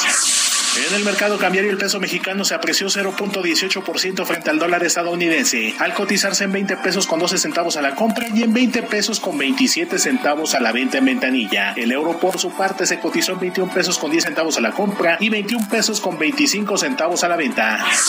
En materia de criptomonedas, el Bitcoin tuvo una caída en su valor del 2.05%, con lo que cerró este viernes en 35.924.90 dólares por unidad, equivalente a 723.617 pesos mexicanos con 30 centavos. El Instituto Nacional de Estadística y Geografía informó que durante febrero la inversión fija bruta registró una contracción del 2.97% con respecto al mes previo, con lo que apuntó su mayor caída mensual desde junio de 2021 y rompió una racha de cuatro meses de crecimiento consecutivo. Por otra parte, el propio INEGI anunció que en febrero el consumo privado creció 1.3% a tasa mensual y 9.9% a tasa anual, para sumar ocho meses consecutivos de avance, aunque se mantiene 0.2% por debajo de lo registrado previo a la pandemia en el mismo periodo. El presidente del Consejo Nacional de la Tortilla, Homero López García, advirtió que el paquete contra la inflación y la carestía presentado por el Ejecutivo Federal no garantiza que baje el precio de este alimento, por lo que se mantiene el riesgo de que siga aumentando de precio. Por novena semana consecutiva, la Secretaría de Hacienda otorgará el 100% del estímulo fiscal para los combustibles durante la semana del 7 al 13 de mayo, lo que significa que la gasolina magna tendrá un subsidio de 3 pesos con 11 centavos por litro. El de la magna será de 2 pesos con 83 centavos, mientras que el estímulo del diésel será de 7 pesos con 43 centavos por litro. Informó para las noticias de la tarde Héctor Vieira. Gracias, Héctor Vieira. Como siempre, muy completo tu informe de economía y finanzas aquí en el Heraldo Radio. 7 con 22. Truena el cielo en el centro del país y yo deseo que en otros puntos de la República Mexicana llueva. Ahora le doy el informe. Por lo pronto, vamos directamente con mi compañero Mario Miranda. Él se encuentra en la avenida Vasco de Quiroga, al poniente de la Ciudad de México. Otro bloqueo, ahora de vecinos que no tienen agua. Adelante, Mario. ¿Qué tal, Jesús Martín? Buenas tardes. Pues sí, efectivamente nos encontramos en la avenida Vasco de Quiroga y Rosales, en la colonia Chico de la alcaldía Borgodón, donde están manifestando aproximadamente 30 personas, las cuales comentan que ya tienen una semana que no tienen agua, por lo cual decidieron manifestarse y bloquear esta avenida. Jesús Martín comentan que ya han reportado esto a las autoridades de la alcaldía Álvaro Obregón, pero hasta el momento no han venido a, a reparar esto, a solucionar su problema. Jesús Martín, también te comento que ya en estos momentos empieza a llover fuerte, por lo cual pues ya bastantes personas de los que están bloqueando ya se empiezan a retirar debido a la lluvia, ya que nos estamos mojando aquí en este punto, Jesús Martín. Tenemos como alternativa vial la Avenida Constituyentes y Paseo de la Reforma, Jesús Martín. Estaremos pendientes de lo que acontezca en este bloqueo, Jesús Martín. Correcto, bueno, pues se, ve que va a llover con fuerza, ¿verdad? ¿Cómo, ¿Cómo truena el cielo en este lugar? Bastante, Jesús Martín, ya están cayendo, ya, ya es bastante la lluvia que se encuentra aquí cayendo, estamos aquí atajados, aquí en un techo, ya está la lluvia fuerte en esta zona de Álvaro Obregón. Bien, correcto, gracias por la información, gracias Mario. Seguimos pendientes, buenas tardes. La temperatura ha bajado en la capital del país a 17 grados, llueve inclusive con algo de tormenta eléctrica. Voy a ir a los anuncios y regreso enseguida. Fíjese que no otras partes de la República Mexicana no presentan la posibilidad de lluvia, solamente aquí en el centro del país. Ay, afortunadamente. Así que bueno, ya está lloviendo, maneje por favor con mucha precaución, puede llegar más tarde a su destino, pero mire, no importa que llueva, que baje la temperatura, que se riegue que se rieguen los jardines, el agua limpia, ni se enoje por la lluvia. Voy a ir a los anuncios y regreso enseguida. Le invito para que me escriba a Twitter, arroba Jesús Martín MX y a través de YouTube en el canal Jesús Martín MX. Escuchas a Jesús Martín Mendoza con las noticias de la tarde por Heraldo Radio, una estación de Heraldo Media Group. Heraldo Radio.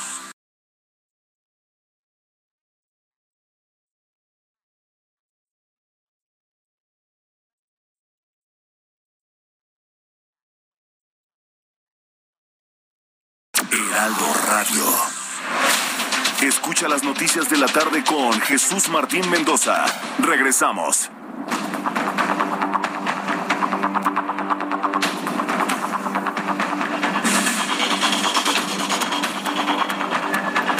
son las 7.30, las 7.30 hora del centro de la República Mexicana. Me da mucho gusto saludar a Jorge Almaquio. Hola Jorge, ¿cómo te va? Muy buenas tardes. Gracias, Jesús Martín, amigo del Heraldo Radio. Así es, el colapso que se registró en un tramo de la línea dorada se debió a problemas de origen en el diseño, construcción y supervisión y no por fallas en el mantenimiento como pretende señalar la empresa noruega DNB. En su tercer informe señaló al Heraldo Media Group Bernardo Gómez, integrante del Comité Técnico Asesor para la Rehabilitación de la línea 12 del metro. El ingeniero estructuralista lamentó la falta de rigor metodológico que mostró el equipo de especialistas extranjeros en su último reporte, buscando desviar la atención en lo verdadero verdaderamente importante que es conocer las causas que provocaron la tragedia para implementar las soluciones correspondientes. Explicó que en el último reporte, DNB adelantó conclusiones y puso en igualdad de importancia aspectos que tienen que ver estrictamente con el origen del problema con acciones secundarias que en toda estructura se debe de tomar en cuenta para continuar con un funcionamiento eficiente. El mantenimiento, digamos, estándar que requiere una infraestructura de estas características se dio, pero pues no se puede esperar que a través de ese mantenimiento estándar se solventen problemas que vienen desde mucho mucho más allá de la operación misma del, de la infraestructura, ¿no? Lo que provocó el incidente del 3 de mayo del año pasado no fue una falta de inspección en estructura, en las vías, en las columnas, eh, no, lo que lo que provocó lo ocurrido hace un año fue un problema de diseño, de construcción y de supervisión. Explicó que con todas las acciones de mantenimiento realizadas por las autoridades era imposible detectar los vicios ocultos como lo pretende señalar DNB y menos evitar un colapso como el que se dio en la estructura del sistema de transporte colectivo Metro. O sea, el mantenimiento nunca va a evitar un colapso, nunca va a evitar una falla súbita como la que tuvimos donde pues no hubo aviso. Eh, el, problema con este tipo de fallas es que sin previo aviso se presentan y lastiman a las personas que están haciendo uso de la infraestructura. Entonces, ese es el problema, el desviar la atención dándole una igualdad de importancia aspectos técnicos que se solventan desde el principio, desde el propio origen de una obra de infraestructura. El especialista reconoció que, en lo general, los dos primeros reportes dejan ver un procedimiento ingenieril, metodológico, responsable, razonable y que permite que las conclusiones a las que llegan sean válidas y sólidas. Jesús Martín, amigos, el reporte que les tengo. Gracias a mi compañero Jorge Almaquio. ¿Escuchó la entrevista que le hizo Jorge Almaquio, este, entre comillas, especialista? No, no, sí, digo. Yo no puedo ser vocero de mentiras. O sea, que no avisó la estructura, perdón, pero hay fotografías, videos, por mucho, de la gente que vio cómo la estructura se estaba doblando. Por favor, vuelvo a lo mismo, no traten de engañar nuestra inteligencia. Y esto no, no, no es estar de un lado u otro, es informarle la verdad. Aquí lo dijimos. Los vecinos ya veían que la estructura se estaba doblando. Los vecinos hablaron de problemas de ruidos extraños en el tramo que se cayó. Tan fue así que Federico Doring dio a conocer uno de los elementos que tiene en su poder DNV de un vuelo de drones una vez conocidas todas esas denuncias para poder inspeccionar el tramo que posteriormente se colapsó. El video de drones que está circulando por las redes sociales se hizo en 2019 y es precisamente de inspección del tramo que se colapsó. ¿Cómo que no? ¿Cómo que no avisó? ¿Cómo que se dio de manera súbita? Eso no es cierto, ¿eh? Claro que el tramo avisó. Y ese es precisamente uno de los elementos que ha puesto en este tercer informe los noruegos de DNV.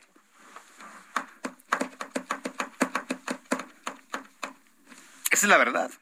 Ahora bien, que hay un problema metodológico, sin duda, que hay un problema de, enfoque de las causas, también, pero que no nos digan, sí, que no nos digan que la estructura no avisó, porque hay infinidad de material, no de los, ni siquiera de los medios de comunicación, ni siquiera de los conservadores, de los usuarios, fotografías de los usuarios, oigan, miren cómo se ve la estructura, aquí los presentamos, o que ya se nos olvidó.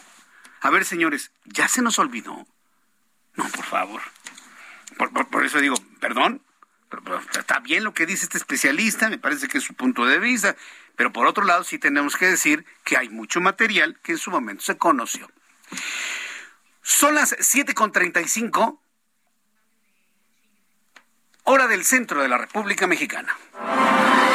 Por fin, la espera ha terminado Shen Yun regresa con un espectáculo completamente nuevo, lleno de belleza, majestuosidad y un poderoso mensaje de esperanza. Descubra la cultura perdida de la antigua China. Shen Yun regresa a México, Guadalajara, Querétaro, Ciudad de México, San Luis Potosí y Monterrey del 6 al 22 de mayo. Compre sus boletos en shenyun.com. Efectivamente, seguramente ha visto usted en donde me escucha en todo el país, pues anuncios que presentan el espectáculo de Shen Yun en México, la China antes del comunismo. si lo podemos ver en todos estos anuncios. Tengo en la línea telefónica Laura Espinosa, vocera de la Asociación de Falun Dafa, promotora oficial del espectáculo Shen Yun en México. Estimada Laura Espinosa, me da mucho gusto saludarla. Bienvenida. Muy buenas tardes, casi noches. Laura. Mm, bueno, a ver, vamos a Voy a buscar eh, nuevamente el enlace telefónico con Laura Espinosa, vocera de la Asociación de Falun Dafa. Y es que, mire, todo este, este tipo de, de, actividades, desde el punto de vista del espectáculo, se convierten en noticia porque nos hablan ya de entrar en el proceso de normalidad en los espectáculos. Ya tuvimos el concierto de Coldplay, que fue verdaderamente una locura, todas las fechas que se tuvieron, pues no nada más en la capital del país, sino en Guadalajara y en Monterrey. Y bueno, pues este espectáculo que nos sumerge en, lo delicioso que puede ser la historia, sobre todo en el origen de uno de los países más influyentes en todo el mundo, me parece que es, es importantísimo, ¿no? A través de este espectáculo que será presentado en el Auditorio Nacional. Entonces, en unos instantes estaré en comunicación con Laura Espinosa. Ahora sí, parece que ya, es cosa de unos minutos. Laura Espinosa, me da mucho gusto saludarla. Bienvenida. Muy buenas tardes. Muchísimas gracias, Jesús. Yo estamos encantados y muy agradecidos de hablarle a su público y a usted. A ver, ¿por qué llega este espectáculo Shen Yun? Es decir, ¿por qué Shen Yun? ¿Qué es, ¿Cuál es el mensaje que tiene? ¿Y qué es lo que vamos a aprender de la China antes del comunismo? A ver, platíquenos, por favor. Ay, qué bonita pregunta. Shen Yun es danza clásica china que es maravillosa. Y esta compañía eh, justamente se dio la tarea de llevar al mundo cinco mil años de civilización china. Como sabemos, la cultura china está llena de espiritualidad, de conciencia, de valores, de principios, de relación con el cosmos, con todo lo que existe.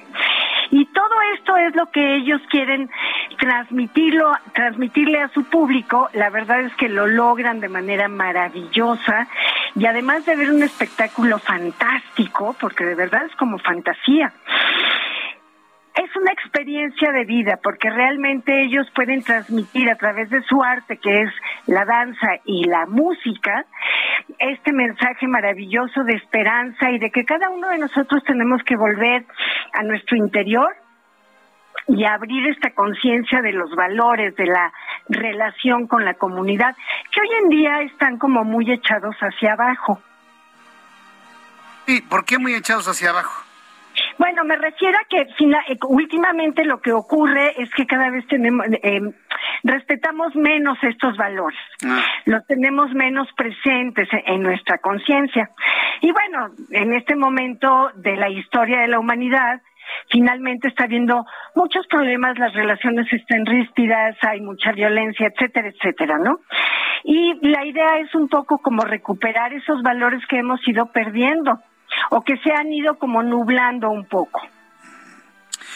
Vaya, pues eh, entonces, eh, háblenos del espectáculo, la compañía, cuántas, eh, cuántos integrantes tiene, la música, la iluminación, el vestuario, digo, para, para saber qué es lo que vamos a ver en el escenario. Claro que sí. Bueno, eh, vamos a ver 40 bailarines en el escenario, orquesta en vivo que es única porque amalgama instrumentos eh, musicales occidentales, clásicos occidentales, con instrumentos muy antiguos chinos. Y bueno, esta combinación realmente es única, es muy difícil, pero se logra de manera maravillosa. Vamos a ver 400 trajes de seda con colores maravillosos y bueno, eh, la, escenario es una pantalla digital con que está eh, que es animada y que incluso interactúa con los bailarines. Vamos a ver 20 números en los cuales se van a estar representando, por ejemplo, alguna dinastía con las vestimentas originales de esa dinastía, el palacio representado en, en la pantalla digital, o vamos a ver algunas escenas de la literatura clásica china o del folclore o de las diferentes etnias, pero todas estas danzas nos están hablando de algún mensaje. Y la verdad es que ellos tienen como, como esta, tienen metido este, tienen en sí mismos el espíritu, esta, este espíritu chino, que entonces lo pueden realmente transmitir al público y esto es maravilloso de este espectáculo. Pues sí, la, la verdad es que suena verdaderamente espectacular pues es de los primeros espectáculos de este tamaño y de esta naturaleza que están llegando a nuestro, a nuestro país. ¿Cuál es la expectativa que tienen? Sobre todo cuando estamos saliendo de la pandemia. Bueno, no, no hemos terminado la pandemia, pero estamos, digamos, en un proceso de normalización de las actividades económicas. ¿Cuál es la expectativa que ustedes tienen, Laura Espinosa? La expectativa en cuanto a llenar los, los teatros. Sí. Ah, ok.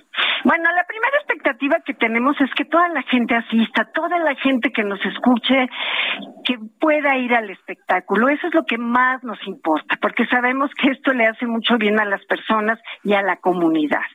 Pero fíjese que eh, esta compañía empezó siendo una y hoy son siete compañías con sus orquestas que viajan por los mejores teatros de las grandes ciudades del mundo, del mundo entero.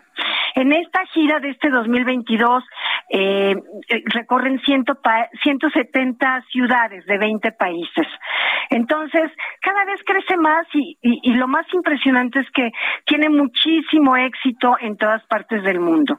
Nosotros realmente creemos, bueno, por ejemplo, ahorita ya empezó la temporada en Guadalajara, ya lleno total, se agotaron las localidades e incluso se abrieron más espectáculos porque la gente está ávida, realmente quiere mucho ir al espectáculo.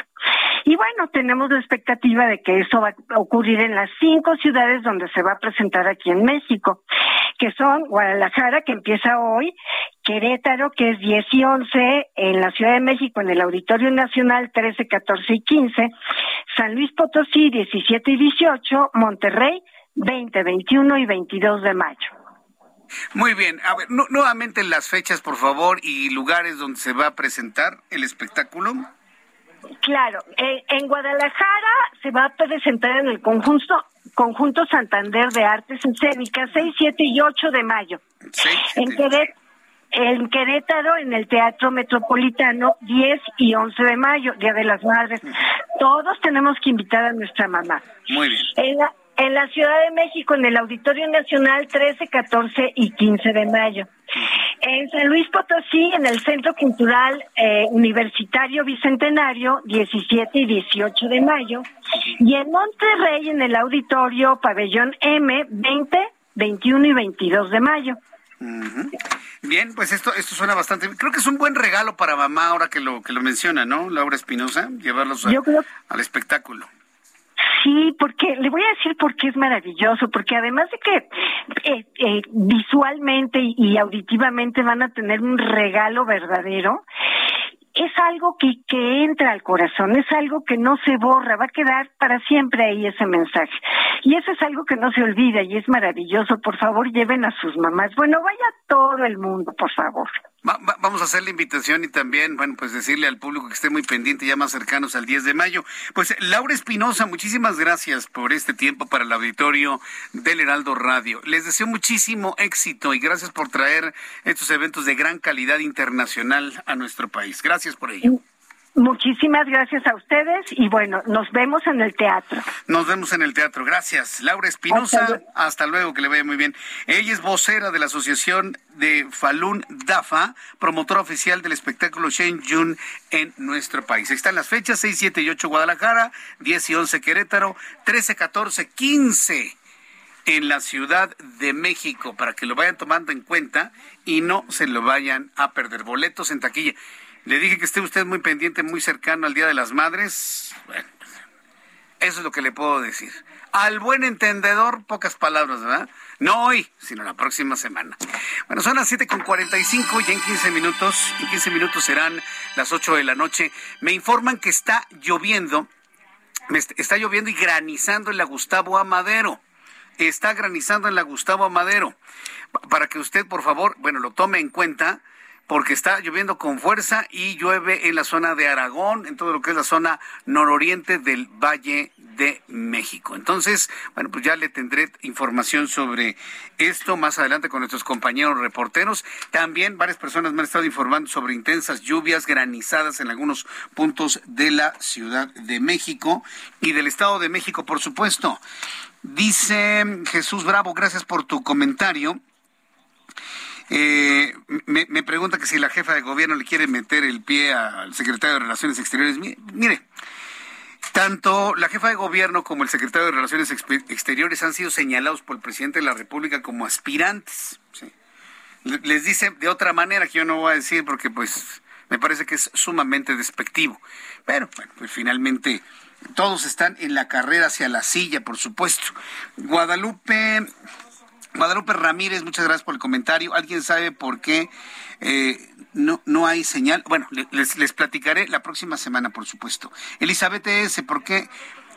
También, Elizabeth, estaré precisamente informándoles oportunamente sobre ello. Mientras tanto, ya está en la línea telefónica Roberto San Germán con toda la información deportiva. Mi querido Roberto, qué gusto saludarte. Bienvenido. El gusto es mío, mi querido Jesús Martín. Buenas noches y buenas noches a toda la gente que nos sintoniza. Pues sí, vamos a hablar de lo que va a suceder este fin de semana que viene un poco cargadito de deportes. Primero el repechaje del fútbol mexicano para ver quiénes son los cuatro equipos que se van a enfrentar a los cuatro ya calificados, que son Pachuca, Tigres, sí, América, que también quedó entre los primeros cuatro, que son estos equipos los que están esperando también Atlas, que están esperando a sus rivales, ¿no? Ahora hay que esperar los duelos, como tú sabes, tu maquinita tiene partido contra Necaxa, también el Puebla, que se va a enfrentar a Mazatlán, y el que llama la atención es el de Chivas contra el equipo de los Pumas. ¿no? Un partido que suena interesante y sobre todo por el fracaso de lo que vienen de hacer los Pumas en la Conca Champions que perdieron contra el Seattle Sounders, ¿no? Estos duelos que vamos a estar viendo y también el otro partido que se ve entre el Monterrey, no contra el Atlético de San Luis, que serían los partidos. Estos irán el repechaje para ver cuáles son los equipos que pasan a jugar ya la liguilla del torneo mexicano para ver cuáles estarían, ¿no? Esto quedaría así, los partidos son sábado y domingo. Pero también, para los que quieren boxeo, también tenemos, es la pelea del Canelo Álvarez contra Dimitri eh, eh este ruso, ¿no? Vivol, que vamos a ver qué pasa, porque el Canelo tuvo que subir mucho de peso. A ver qué sucede. De repente, cuando tienes que subir tanto de peso, pierdes velocidad, ¿sí? Agarras fuerza, pero pierdes velocidad. No se ve un flan este hombre. Y a ver cómo le va el Canelo, mi querido amigo no sea una sorpresa, se ve complicado, se ve que el Canelo estudia bien a sus rivales y sobre todo están viendo a ponerle, pues para lograr el objetivo, ¿no? Y sobre todo recordando que esta es la pelea que los norteamericanos no sé por qué piensan que el 5 de mayo es nuestra mejor fecha o a nivel nacional, ¿no? Porque tú vas a Las Vegas y siempre te dicen es que los festejos del 5 de mayo, no señor, pues para nosotros hay festejos más importantes, ¿no? pero ellos dicen que el 5 de mayo, ya sabes cómo es. Entonces es la pelea del Canelo contra Dimitri Vivol, esta pelea contra este ruso. A ver cómo le va al Canelo, mi querido amigo, y a ver si trae otro título. Y no nada más tenemos el boxeo, que esa va a ser en la noche, más o menos. Uno piensa que la pelea del Canelo podría ser entre las nueve y media, diez de la noche, hora de centro de la República. Bueno. Y viene también la Fórmula 1, amigo, oh, en Miami. Hoy está nutridito entonces, ¿eh? Tenemos ahora sí, como botica, ¿no? Exactamente, la Fórmula 1 sería el Gran Premio de Miami a las dos y media de la tarde para ver si otra vez los Red Bull se meten entre los primeros lugares de lo que sería el podio allá en la ciudad de Miami. Bien, bueno, pues entonces tenemos automovilismo, tenemos fútbol, o del Canelo, oye, sí, sí, fácil para el Canelo, ¿no? ¿O qué? ¿O si tiene sus, complicaciones? Pues, mira, yo creo que si tú ves a este muchacho, yo creo que sí va a ser un poco complicado para el Canelo, ¿eh? Dimitri Vivol. Entonces, no, no le veo así como que muy facilita, no, no la tiene. Hay que recordar que ella estuvo en esa división, le ganó a Kovalev en el 2019. Kovalev venía mal de un hombro, luego se tuvo que operar, pero este muchacho viene completito, ¿eh? De 19 peleas, las 11 que ha, ganado han sido por nocaut. Entonces tampoco es un plan, o sea, vamos, vamos a ver cómo le va al buen Canelo en esta subida de división. Lo que te comentaba, cuando tú subes de peso, sí o subes de división, pierdes velocidad porque agarras fuerza. Y eso lo sabemos. Entonces, vamos a ver cómo le va al Canelo con este hombre, aunque sabemos que el Canelo entrena bastante, bastante fuerte. Y pues lo hemos visto en las últimas peleas, ¿no? Él, no es de los que se confían, ¿verdad? Él, sí trabaja y, se pone, pero al tiro, ¿no? Para sí, se cuida mucho. Sí, se cuida mucho, mi querido amigo. Él se está cuidando mucho, ya tiene tiempo haciendo esto. Entonces, pues yo creo que ahí hay unas situaciones con el Canelo que ya, ya luego platicaremos, pero a ver cómo le va al Canelo, ¿no? A ver cómo, cómo le va ahora en esta subida de división y todo. Y pues hay que recordar que es el pues ahorita está considerado como el mejor boxeador libra por libra, ¿no? Entonces, pues a ver, a ver cómo le va. Esto es el sábado. Y ahora hay que ver lo de Checo Pérez, si no es llamada de petate y que ya en el Gran Premio de Miami, ahí vamos a ver qué tan fuerte vienen los Red Bull contra los Ferrari, mi querido amigo. Bueno, pues eh, lo vamos a ver. Bueno, pues nutridito. Mi querido Roberto, pues muchísimas gracias por toda la información deportiva.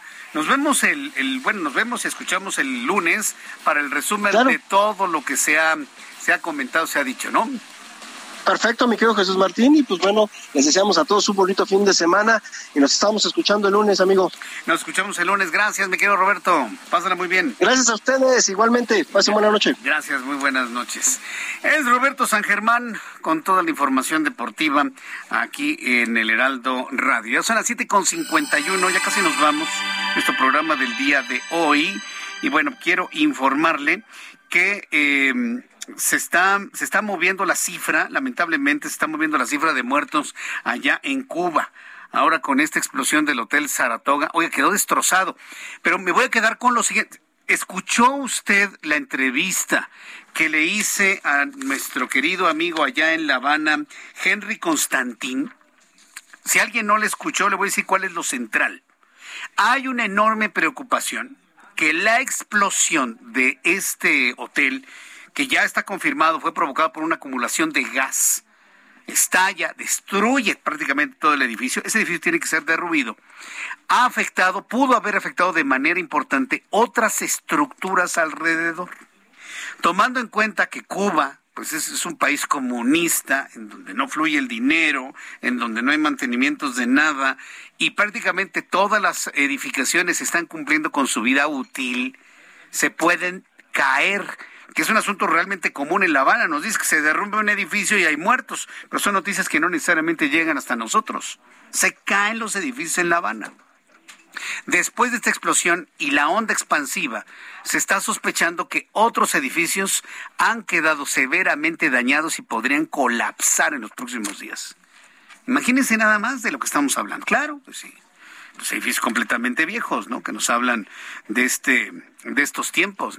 Entonces, vamos a estar muy atentos de lo que suceda allá en La Habana. Se está informando ya de 22 muertos, 21 adultos, 21 adultos, un menor, 50 adultos hospitalizados, 14 menores de edad. Es lo que en este momento se está informando por parte por parte del gobierno de Cuba, que debo reconocer, debo decirle, debo reconocer, a mí la verdad me sorprende me sorprende que, esté informando con esa amplitud el gobierno comunista, fidelista, canelista de Cuba. Me sorprende, pero sí están en este momento con una transparencia total en torno a lo que está aconteciendo allá en torno este, a, esta explosión en el hotel. Quiero informarle antes de despedirnos que hay mucha lluvia en la Ciudad de México, hay granizadas en el norte, oriente, sur de la Ciudad de México. El gobierno de la Ciudad de México está emitiendo alertas en diversas alcaldías debido a la lluvia están haciendo eh, alertas en la alcaldía Álvaro Obregón, en Azcapotzalco, Benito Juárez, Cuauhtémoc, Iztacalco, Iztapalapa, Miguel Hidalgo y Venustiano Carranza. Se está informando que hay que portar paraguas impermeable, utilizar el líquido para regar las plantas, no vertir grasas ni basuras al drenaje. Y bueno, pues la lluvia fuerte puede generar encharcamientos, corrientes de agua sobre calles y avenidas. Y le voy a decir, se vuelve muy resbaladizo el suelo para automovilistas. No se confíe, cuídese mucho. Mañana sábado lo espero a las 9 de la mañana en digitales. El próximo lunes en el Heraldo Televisión. 6 de la tarde, Heraldo Radio. Yo soy Jesús Martín Mendoza por su atención. Gracias y le deseo que tenga usted muy buenas noches.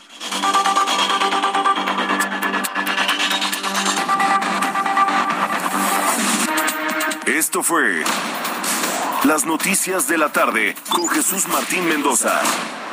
Heraldo Radio 98.5 FM, una estación de Heraldo Media Group, transmitiendo desde Avenida Insurgente Sur 1271, Torre Carrachi, con 100.000 watts de potencia radiada.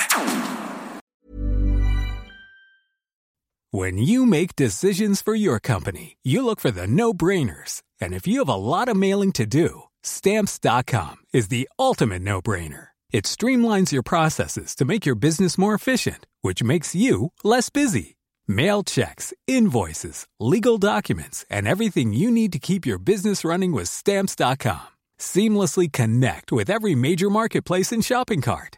Schedule package pickups and see your cheapest and fastest shipping options from different carriers, with rates up to 89% off USPS and UPS rates. And with the Stamps.com mobile app, you can take care of mailing and shipping wherever you are. Make the same no-brainer decision as over 1 million other businesses with Stamps.com. Sign up with Code PROGRAM for a four-week trial, plus free postage and a free digital scale. No long-term commitments or contracts. That's Stamps.com. Code PROGRAM.